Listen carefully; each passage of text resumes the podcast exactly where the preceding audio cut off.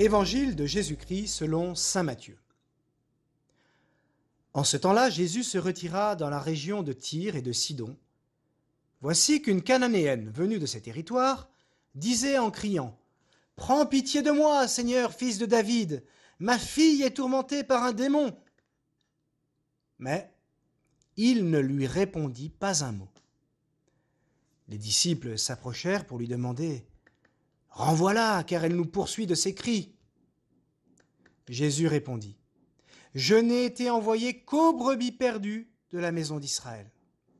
Mais elle vint se prosterner devant lui en disant, Seigneur, viens à mon secours. Il répondit, Il n'est pas bien de prendre le pain des enfants et de le jeter aux petits chiens.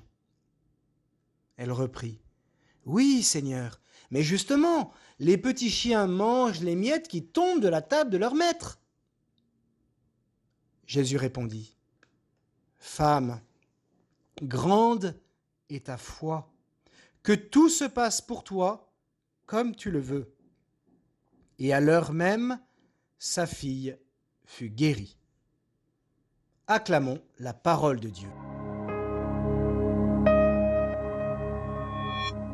Nous avons vu ces derniers jours que Jésus commence à enseigner ses disciples sur ce qu'est l'Église, qu'il fonde afin de répondre au projet du Père qui veut que tous les hommes soient sauvés.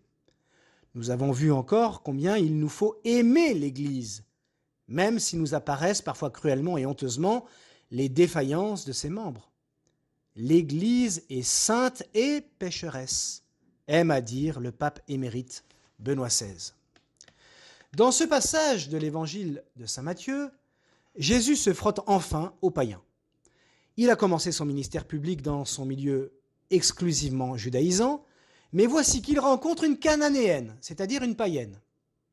Choc des cultures pour celui qui annonce pourtant qu'il n'a été envoyé qu'aux brebis perdues de la maison d'Israël. Eh bien, c'est la réponse pleine d'humilité et d'aplomb de la cananéenne qui va emporter le cœur de Jésus et fixer la mission de l'Église naissante, qui ne sera plus uniquement pour l'intérieur du judaïsme, mais aussi en direction de ceux qui ne croient pas encore au Dieu d'Israël.